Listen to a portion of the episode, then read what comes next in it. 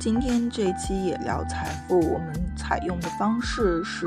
直播的形式，然后邀请了吉米，还有我的另外一位也是从事金融行业的朋友 Justin，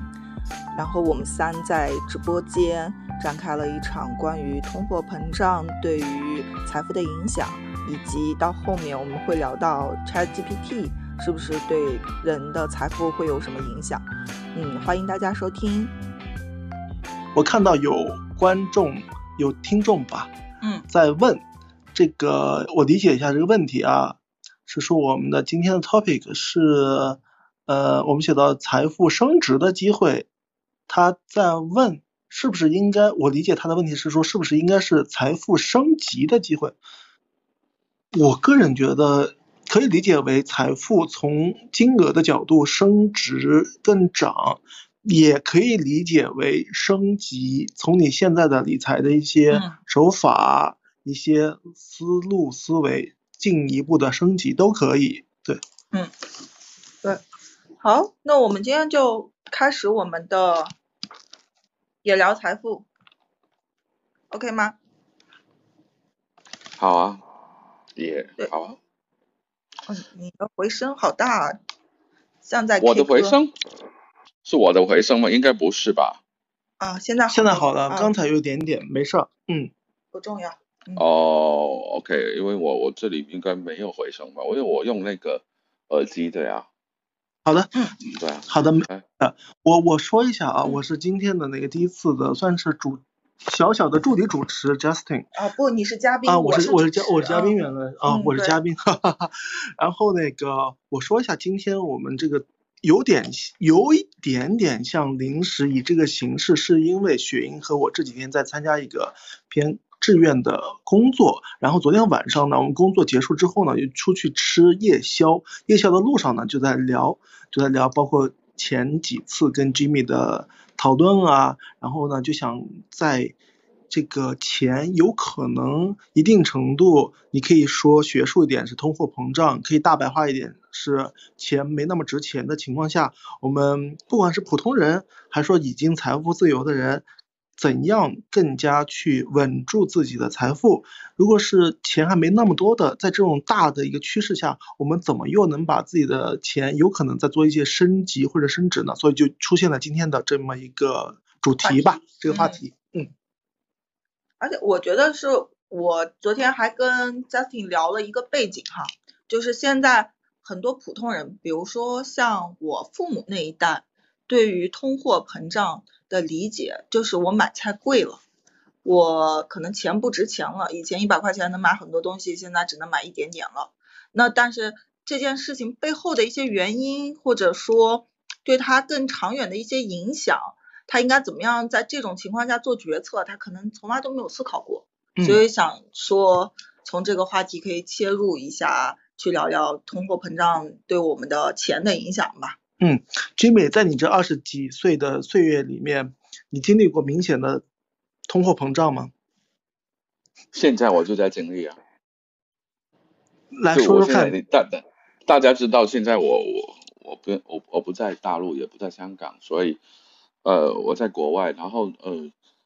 我们面对的通货膨胀这一呃将近一年来都很厉害啊。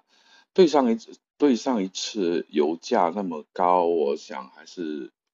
呃五五六年前，甚至七八年前吧。现在油价都高了很多了，然后呃就好像最近有下跌，但是呃从其他层面来说，比如说消费啊，就是日常开支。也也也贵了不少，现在呃那个通货膨，就是现在的那个通货膨胀。首先，首先那个我们这个题目啊，通通货膨胀是指购买力下降的现象。然后呢，呃，这个通货膨胀对我们来说会产生哪方面的影响？那包括有很多方面啊，呃，简单来说大概有六个方面吧。第一就是消费的成本上升，因为那个呃，通货膨胀对对普罗大众来说最简单的现象就是买东西贵了。然后呢，呃，我们都呃在日常生活中消费需要所付出更多的货货币，然后导致生活成本增加，这是第一种现象。然后第二，其实跟第一差不多，就是你的购买力下降。本来以以前一百块能买到就 n 就 n 的那个呃呃 n n 的那个 n 的不同产品，n 个不同产品，你现在可能的购买力只能有 n 减去某一个数目，也就是说比以前买的东西少了。所以，这这这意味着相同数额的食物在普通在通货膨胀期间能买到的商呃产商品和服务的数量减少了。其实这个是第跟第一差不多的。然后第三，财富的缩水，就是存款、债券等固定收益资产在通货膨胀期间的实际收益可能降低，不是可能降，是肯定会降降低的。相会相对来说，比如说你的通货膨胀，呃呃，最近比如说这呃近一两年，现在美国的通货膨胀在百分之六到八之间吧，但你的存款那个你的存款收的利息。假设存款收的利息顶多顶多就三或者四吧，现在美元的存款好像是四点多，呃，一半年的存款是四点七，在渣打银行来说，但也就是说，其实说真的，你的财富是在缩水了百呃八八百八八减去四点七，就是三点三的那个呃那幅度在减少的，所以这个是财富呃财富的那个缩水。第四呢，就对于呃，我们平常买房子借贷的话，也就是说你的借贷成本增加了，呃，就是意味着你你你必须要更更更高的负担，比如说呃，因为通货膨胀上升导致到啊，在美国方面，在国外方面，国内也会是如果是面对这种情形，当然现在国内呃呃呃今年跟呃去年的那个通货膨胀并不是很高，但在国外来说。你的借贷成本就增加了，因为你的通货膨胀上升，然后呃呃银行的利息上升了，当然随之你的你的那个房付出的房贷，呃在利息方面你的支出就增加了。第五是你的收入部分不稳定，就是说通货膨胀可能对就业市场产生影响，那么企业在应对通货膨胀过程中可能会。面对压缩成本，呃，压缩成本的意思就是说，你因为你通货膨胀，所以你制造出来的产品的成本会上升，成本的上升对于你产品的竞争性就会降低，而降低的话，它就呃被迫在呃那个那个厂商或者那个呃呃那个企业就会就被迫一定要压低成本，所以呢，它可能会减少呃从呃。减少雇员或者降低降低工资啊！最近啊，我我我最近听是哪？刚才昨天才说哪一家公司也要裁员了？呃，我我忘了是不是？我的啊，最近要裁员，最近很对，最近裁员就都很多。对啊，互联网很多。对对对，他可能就是啊，腾讯也要裁员了，对不对？就是好像腾讯好像裁员百分之五吧，是多少吧？嗯，对。嗯，没有说好的，那然后然后那个第六就是对我们这一行的呃同行来说，我们的投资决策会受到影响，就因为通货膨胀，因为加息，呃，银行利息的上升等等，导致到投资市场不稳定，呃，使得我们这种投资者在进行投资决策面临更大的风险，普通人更需要更更加谨慎的去。评估评估那些投资的项目，寻寻找通货膨胀中的对冲策略，以保护自己的财富。也就是说，你呃，比如说我刚才所说的，我是持有现金呢，还是持有那个资产呢？还还是持有，还是把现金放进去银行里面收收利息呢？这这这三种东西的话，其中两种你是在亏本的。对不对？因为你的通你的利息收入，呃，或者你你如果只有现金，你你你你你只有银行的利息收入，或者买一个固定买一个那个那个 fixed deposit，就是那个叫做什么啊定期存款，你的利息你也赶不上通胀啊啊！所以你你你你你你一定要在股票市场或者是在其他的市场上找到一个产品能够跑赢通胀，那才这才是负责任的做法，因为投资者或者投资者或者你的那个老板们给你的钱，其实是为了跑赢通胀，而不是坐在那 do nothing，对吧？所以，对我们这种这种投资呃投资的决策，那那那做出很就是很艰难的那个影会做出影响的。好，对，这其实这以上这六种光的六个六个方面，其实就是我啊啊啊大朵张大朵对我所我所提出的这个题目这个问题的一些答案。那当然，如好像我们几年前有说过说，呃。为什么会通胀啊？等等，那这个是又是另外一个问题。我们现在在讲是通胀会出现这些问题，通胀之后出现的一些问题，而不是说什么问题导致的通胀，对吧？嗯，我理解，就是 Justin 的意思说，咱们现在正在经历通胀嘛，但是在你过去的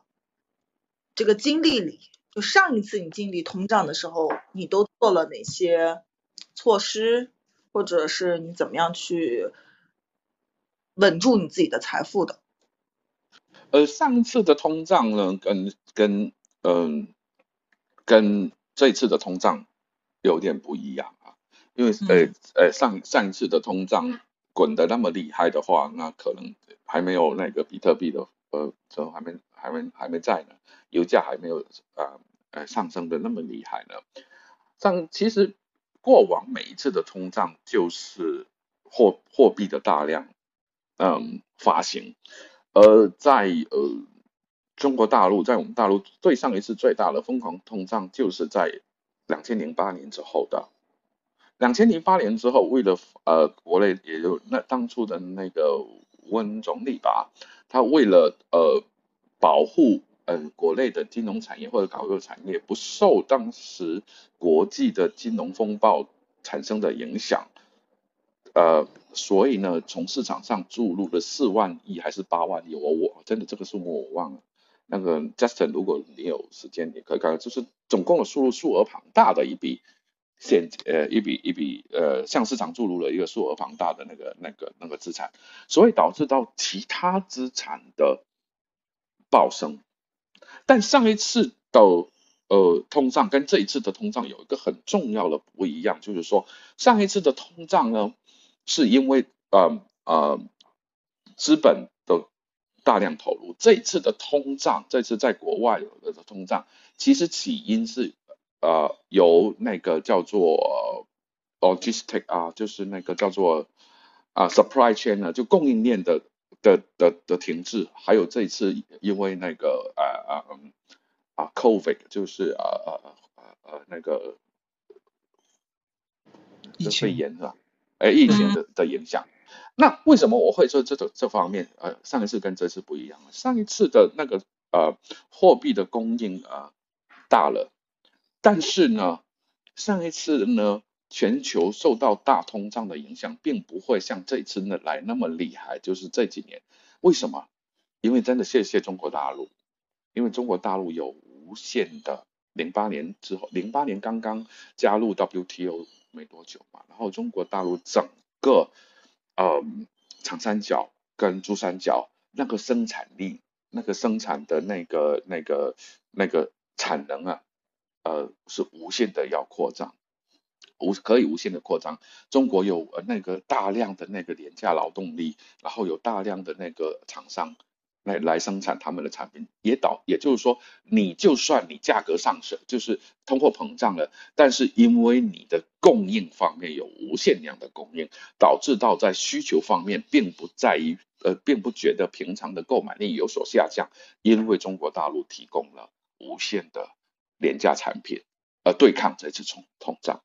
反而因为你的，但是另外一方面的通胀很厉害，就是你的资产。方面的并形成了一个很大的资产的呃呃膨胀，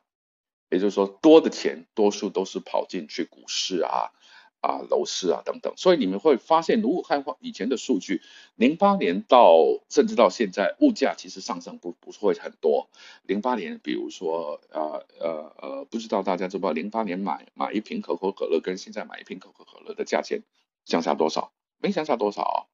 但是你们现在的那部房子从零八年到现在涨了不少，这个就是通货膨胀的一种体现。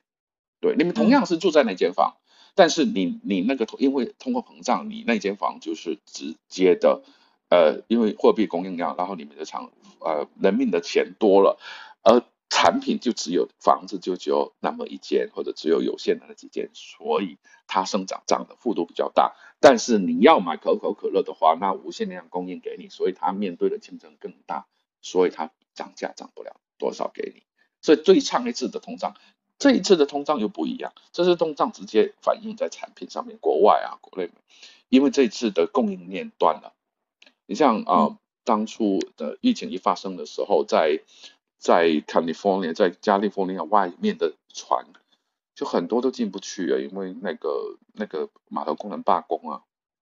不是罢工就是上不了班啊等等。然后你看看上海外面有多少的船停在那，那货停在那，那里面的人不断的在消费那些货物，那是货物就进不来，那变成了是供应链之间的问题。而不是供需之间的问题，所以你就会发现，那这次的那个通货膨胀直接影响，就在在国外直接给人们影响的带来的后果，比以对上一次大通胀迎来呃来迎来的后果更厉害。而这次的通货膨胀将会改变了整个全球以后就投资的思维的。嗯嗯。不知道大家懂不懂？我可不可能讲的比较，嗯，比较深的一些，不知道，哎，不懂，扣一，不懂的口音，大明白的，就是，即便是通货膨胀，它背后的原因可能都不一样，也导致看起来都是通货膨胀，但实际上造成的影响也不一样嘛，对不对？这就是刚才。提到的上一次和这一次的通货膨胀，那我们就还是回到，我们就拿上一次，还是拿上一次说做一个例子啊，因为上次已经算是发生完了嘛。上次 Jimmy 哥，你有做什么事情来稳住你的财富，甚至有可能还升值了你的财富吗？对，上上一次反而我没做那么多，上一次我就纯粹呃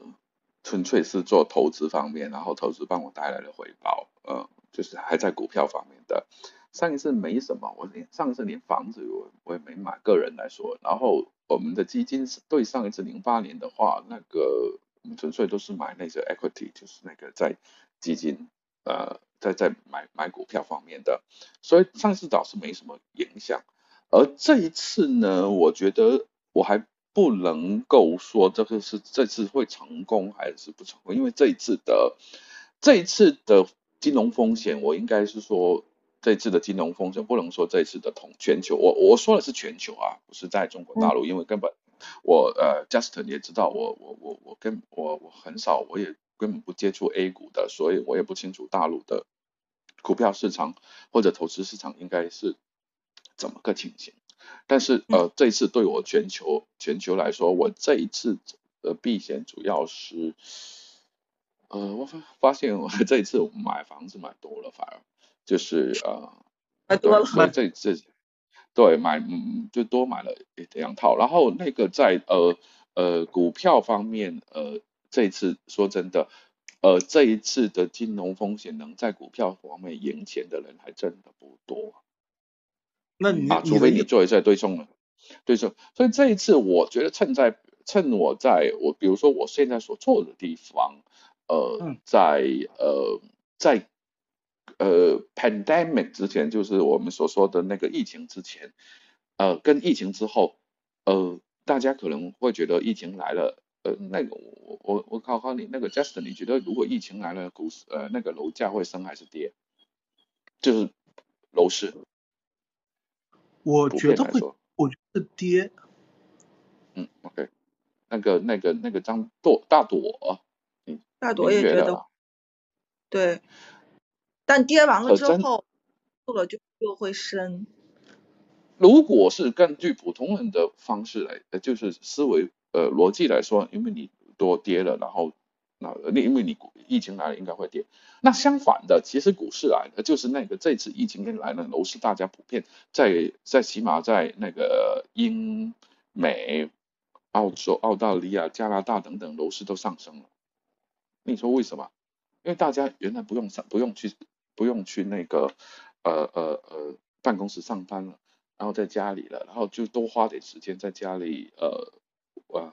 多花点时间在家里，那别变成他们也会，而且觉得是说以前也不用住在那个办公室那么近的地方，现在不用搬住在办公室那么近的地方，我就搬远一点吧，所以导致到整呃呃这个是呃房价上升的原因之一。之二就是说政府们为了提防这一次疫情对整个经济的打击，所以呢也向人们派遣了，呃你不上班也有工资拿的，所以呢呃变成了普遍的在疫情这几年之间呢楼市在上升，反而是在今年开始下跌。今年开始，因为今年通胀、今年加息啊，呃负担的成本就是公老公公就我们叫公公款的的的的支出增加了，所以今年楼价才下跌。所以但是在疫情期间。楼市都一直在上升，有的升得很可怕。但是在二零二一年那一年，二零二二二一年，就是在温哥华，呃，那个楼价上升了百分之二十五，在悉尼也上升了百分之二十五，就是就 single year 就是那么那么厉害。所以其实这是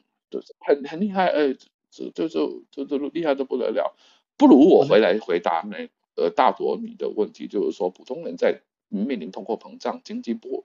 波动等风险时候，可以采取什么样的财富避险的的策略？我先我先我说了一些一些就是大的那个概念方面的策略，然后我们可以根据每一个策略的不同来来去来去探讨一下，呃，到底用什么实质的方法？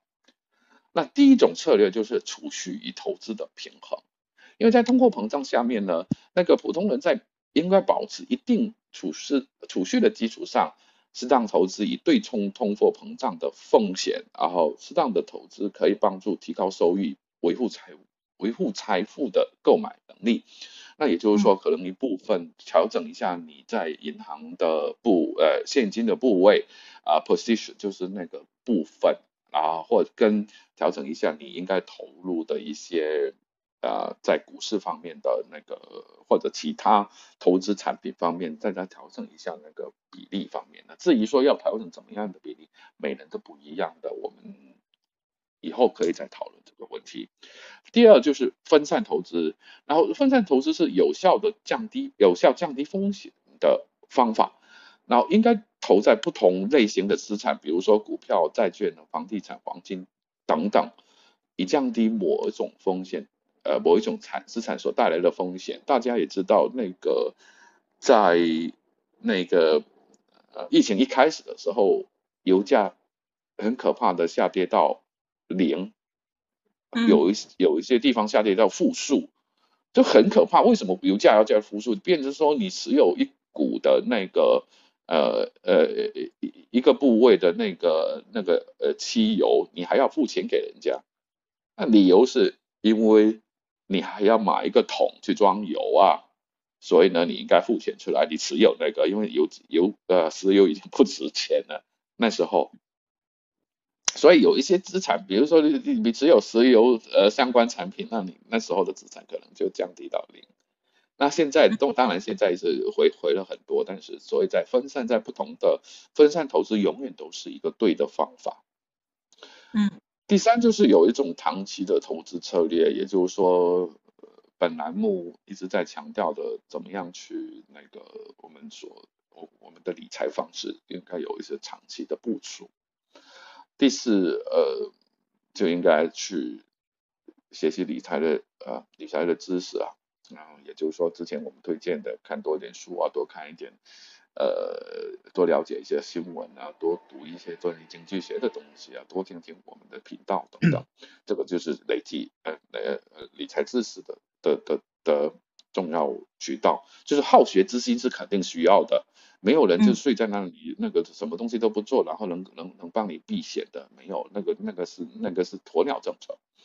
然后呢，那个呃。买一些保保险的产品啊，我不知道国内保险的产品有一些东西，呃，有一些什么样类型的产品啊？不过有一些相对的保保险产品还是挺好的，啊，相对的储蓄加上相对的相对的那个回报的一些保险产品还是不错的，这些产品都是可可以去考虑的。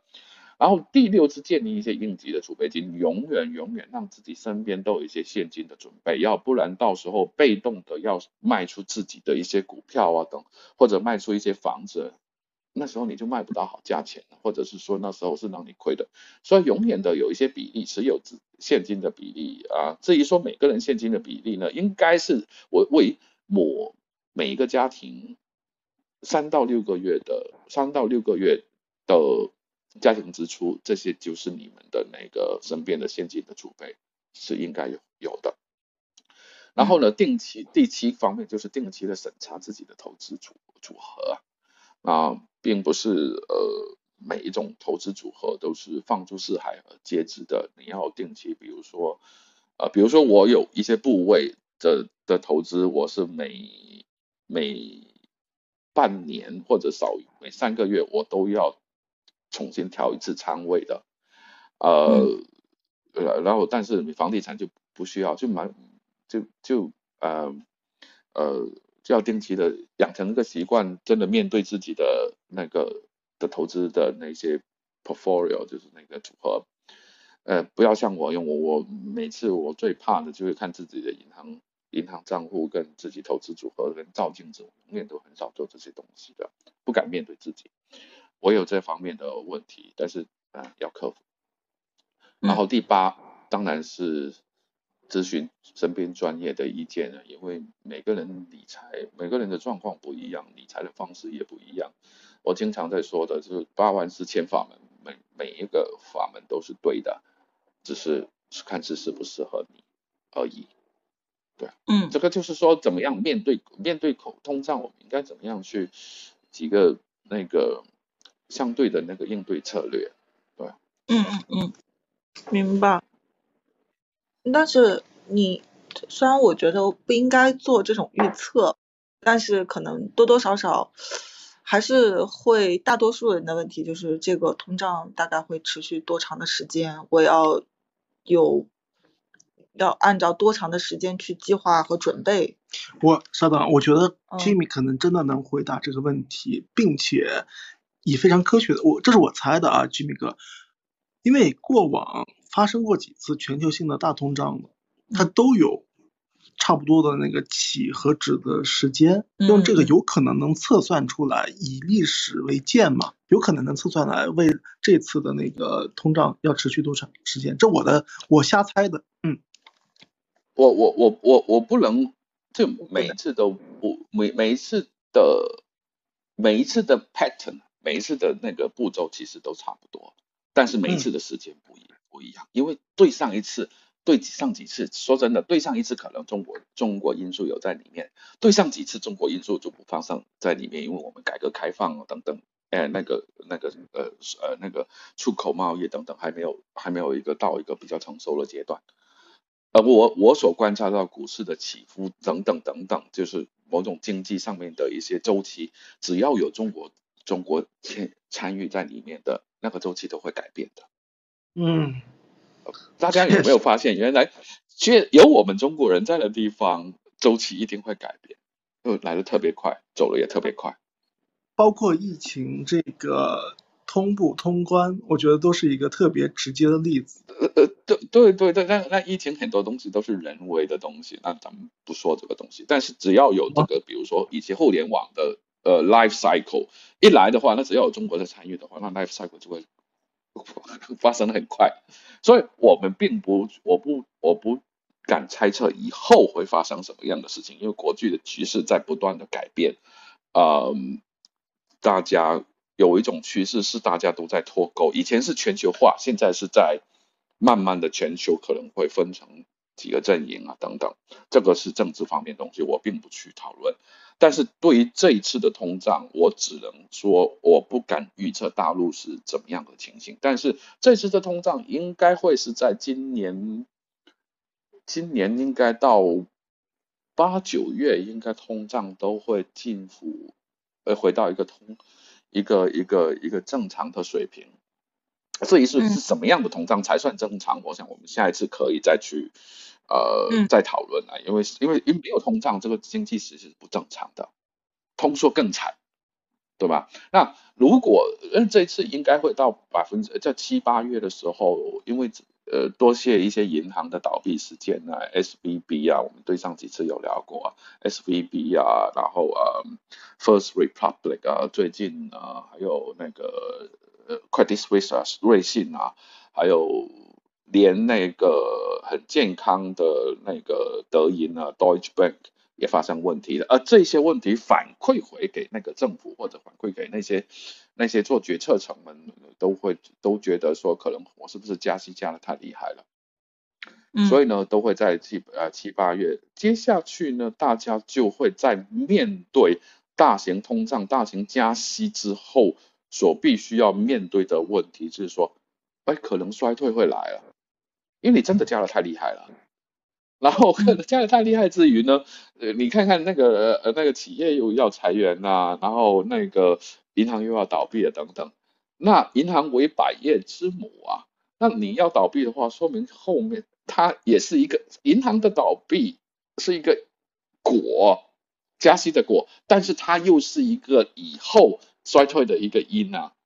对不对？所以呢，所以这个下接下去要面对的问题，并不是大家别就是说哦，通胀没有了，那大概什么东西都是晴天来了，但不是啊，通胀没有之后，可能很大机会，呃，行内预测大概百分之六七十的，呃，那个投资呃投资经理们都预测，就是六七十都是觉得说会很大的风险会有那个经济衰退，那经济衰退就会面对另外一些一个问题了。可能我们明年的现在可能就在讨论什么叫做通缩了。嗯，对啊，所以呢，呃，通胀什么时候过去？呃呃，不同的地方有不同的不用。国呃呃呃呃，中国好像没什么通胀吧？现在还是我妈还是会觉得买菜贵了。哦，买菜贵了，你没有研究背后为什么了？呃，现在就在研究嘛，现在跟你的交流就是研究嘛。没有没有，因为我没有。如果我去了，我会研究是不是供应链出现问题了，是不是化肥贵了，是不是呃农村的那个呃劳动人口减少了，呃是不是有天灾啊，或者是不是收成不好啊？啊，你知道冬呃冬小麦减少了嘛？收呃那个那个收成减少了嘛？我猜你不知道。我不知道。嗯。哦。连我都知道，是这样的，不过，是是想着说一边就是肯定是前后脚或者同步的，之后可能会更加同步的，一方面跟你交流来讨论，然后呢，一方面我们也增强自己的自学和分析能力，所以大朵他会去，我会回到他家乡去做田野调查的，对，我会研究你的，对呀，一下为什么菜贵了，嗯。啊，你你就也是研究了我，好像我们呃两三年前也有聊过，就是研究一项东西一定要不断的问多几层为什么。对，对，你的书里，嗯，对啊，因为只你只有了解那些为什么，我们才会做出相对的呃呃那个。有时候看起来有点看起来好像有点轴，怎么这么多问题？但是你真的问到底，几乎是穷尽了你自己。和你合作的人能把同一个能把某一件事情真的就是来龙去脉和他未来的发展，甚至都看得更清楚一些，是的，是非常重要。所以这个现在特别喜欢 ChatGPT 的原因，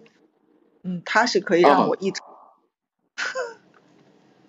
啊，是吗？你们觉得 ChatGPT 怎么样的？非常好，我要是没有他的话，Justin 的工作可能这次也会比较繁忙。是吗？是吧？那他 Justin Justin 最近在做做什么东西？然后用 Chat 呃 Chat GTP 能够那个写非常简单的那种稿子，是吗？那个我我我我我今天早上那叫 Chat GTP 帮我画一张国国画，嗯，很然后我就 Journey 吗？是用 Mid Journey？是用 Mid Journey 吗？那个不是啊，我是用。Bing Bing dot com 里面的那个东那个那个那个呃，对啊，然后那个，但是它是不是我我不清楚啊，反正 ChatGPT 我有我有付费的，不过我不知道为什么有一些就是没有呃，它没有那个画画的功功能，但是我我今刚才叫他帮我画了一个国画出来，他还真的帮我画了一个美女的国画，我待会儿传给你看。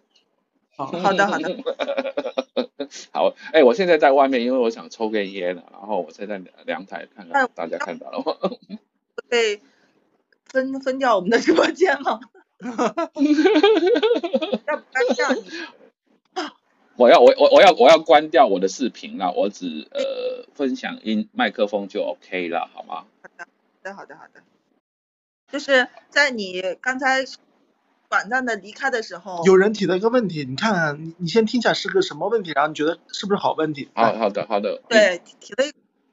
呃，就也不是我没有办法评断这个好坏，由你嗯来评判。就你的 XGP 对通货膨胀会有什么影响？ChatGPT 对通货膨胀有什么影响？好的，哎，这个是一个非非常好的一个问题。其实我我真的很鼓励大家有用这种真的呃真的完全不拉缸的，然后完全那个没关系的东西。其实我们来讨，我们大家不不要看我的那个答案，就大家可以来讨论一下，我觉得这更好玩。ChatGPT 到底有什么样的对这个通货膨胀有什么影响？我们说，我觉得啊，这是呃愚本能的愚见，就是现在还没有到一个影响我们经济那么厉害的程度。但是 ChatGPT 会导致到整个劳工的转型的，架构，对劳工市场的转型的。，Jimmy，我看，稍等啊，不好意思，我插一句啊，我看到有参与的听众，他留了个言说他的女朋友现在不用 ChatGPT，都不知道怎么工作了。也就是说，其实是会导我我我觉得是会导致到整个整个就业市场的的转变。当然了，呃，每次面临这样的呃呃的时候呢，都会对某些行业产生大的影响的。呃呃，就业就业市场的大转变不会导致通货膨胀，反而会导致通货通缩。为什么？因为很多人就觉得自己失去工作了，消费就减少了。消费减少的话，嗯是其实消费减少就是呃对市场影响是蛮大的。比如说为什么为什么呃呃日本这么近二十年来消费都在减少的？呃不就是那个那个那个那个呃对消费减少，我直接说了那个果消费减少。那为什么日本这二十年来的经济都是停滞不前的？是因为它每年都减少了五十万的人口。日本并不是一个劳动力，嗯。对，日日本并不是一个移民的国家，但是它每年都少了五十万的人口的消费，大加上大量的那个，它日本战后的出生率很高啊，所以呢，那那现在距离一九四五年之后之后的那个战后的那一班人，呃，人是呃现在是到现在都是老人了，就是七八十岁了嘛，那所以他们的消费力是不断的在下降，因为那个你叫老人去。呃，消费呃提高他们的消费并不实在，因为他们可能是呃想拿几个钱来旁身吧，所以消费力减少，然后加上每年他们的人口都下降五十万左右，那五十万的人口很多的，嗯，就对对一个两亿的国两亿人口的国家来说，五十万的人口就就颇为颇多了，其实就百分之零点零点五了。嗯对吧？所以那个是小小小小问啊，所以呢，在 ChatGPT 发生的时候，会导致到嗯、我不觉得它会导致通货膨胀，我觉得它会导致到通货通缩，就是 in general，在正常来说应该是这么说。但是当然，当呃当时如果有一些呃经济如果那时候经济整体的经济经济运运转良好，然后那个每个国家对 ChatGPT 应对 ChatGPT 的来的策略又不一样的话，那那效果就很难说了，大家就很难说。确实，每一种呃新的产品出来之后，就会引起这种反应，但是并不是他打一个响指之后，就像灭霸一样打一个响指一样，事情就会发生的，还有还有一段很长的那个消化期的。嗯嗯，其实我理解就是还是得分析一下人口结构，从这个角度来看通胀和通缩。哎，我我来说一个比我来说一个比较有趣的东西啊，就是偏离我们这一次的一个项目。比如就是我在说一个呃，历史上如果有新的东西发明的话，是不是会淘汰旧的东西？呃淘汰旧的东西导致到更多人失业？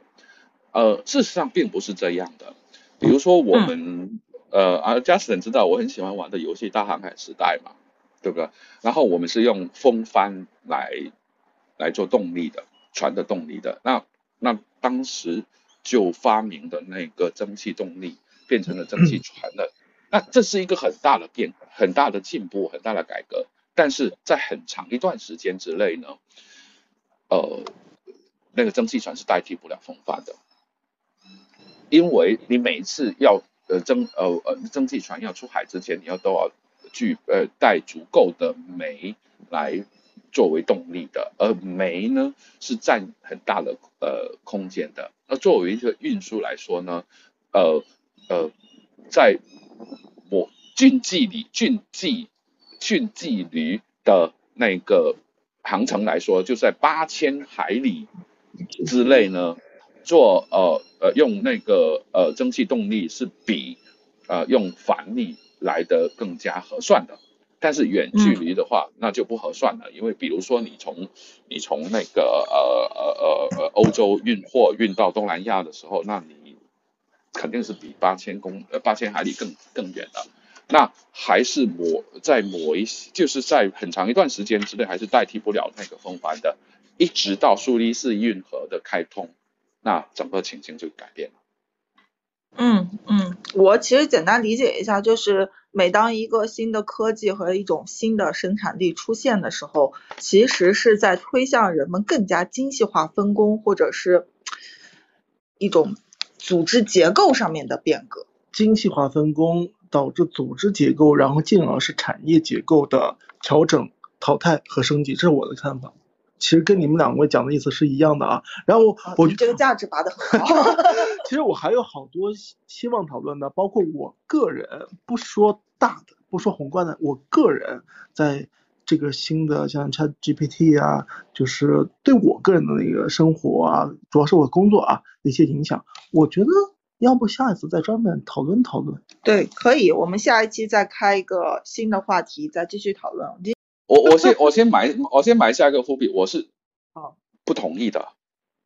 啊，我是不同意的，然后我也不同意 ChatGPT，我不同意你们两个是说产业的改变会导致到人类的，我是不同意这个东西的，然后但是我有自己的想法，我们下回可以再再再聊，但是 ChatGPT 我也不同意它是一个 AI 的，